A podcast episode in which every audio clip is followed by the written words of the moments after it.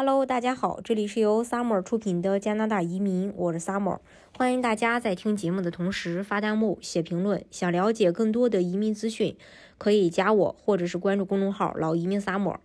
大家都知道，加拿大是一个高福利的国家，它拥有完善的社会保障体系、医疗体系和教育体系，而这一切的经济基础呢，就是税收。同时，加拿大又是万税之国，税种很复杂，有联邦税、省级的税、地方税、工资税等等。那今天呢，我们就重点带大家一起来了解一下，在加拿大工作大概要交多少个个税。加拿大上班工资税前收入一般要缴纳以下三类税：工资税、退休金、失业保险金。所以在加拿大的倒数的工资是等于税前工资减去工资税减退休金减失业呃保险金。然后员工要交多少这个 CPP 呢？加拿大的退休金是一项公共保险计划。嗯，借款者退休后可以从政府领取退休金，开始领取 CPP 退休的标准年龄是六十五岁。二零二一年，加拿大 CPP 的缴纳缴费比例为税前工资的百分之五点四五，年底缴费基数上限是六万一千六百加币，免额是三千五百加币。按照这个交费标准的话，二零二一年员工的 CPP 呃缴费上限是。三千一百六十六点四五加币等于六万一千六百加币减去三千五加币，呃，然后再乘一个百分之五点四五。如果你工资税前在零到六万一千六百加币之间，需要交百分之五点四五，超出的部分就不需要缴纳了。所以每个人最多是三千一百六十六点四五加币。员工要交多少这个失业保险金呢？二零二一年加拿大的这个 EI，也就是失业保险金的缴费比例为税前工资百分之一点五八，年缴费基数上限是五万六千三百加币，无免额。按照这个标准，二零二一年员工的 EI 缴费上限分别为八百八十九点五四加币，等于五万六千三百加币乘以。百分之一点五八。如果你工资税前在零到五万六千三百加币之间，要交百分之一点五八，超出部分就不需要再缴纳了。所以每个人最多是八百八十九点五四加币。那么失业后能拿多少失业金呢？失业金是员工基本工资的百分之五十五。截止到二零二一年一月一日，因为上面提到最高年度可。可保收入是五万六千三百加币，所以每周最高领取的押是五万六千三百加币乘以这个百分之五十五，再除以五十二。这里的五十二是指一年总共五十二周，这就意味着每周最多可以领取五百九十五元。员工一般可获得十四周到最多四十五周的失业保险金，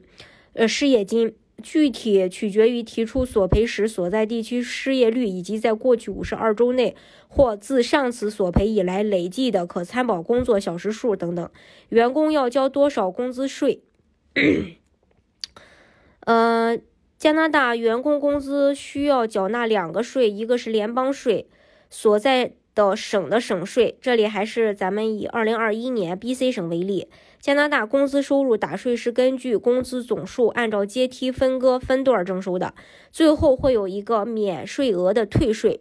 联邦税呢是零到四万九千零二十加币，税率是百分之五；四万九千零二十加币到九万八千零四十加币，税率是百分之二十；九万八千四十加币。呃，到这个十五万一千九百七十八加币的税率是百分之二十六。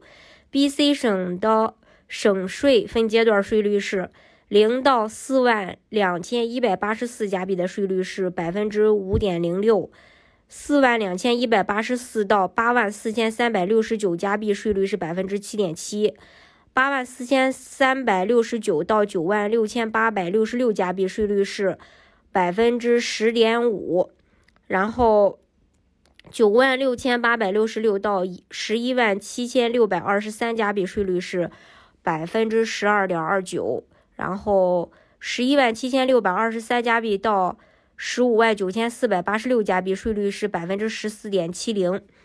十五万九千四百八十三加币到二十二万两千四百二十加币，税率是百分之十六点八；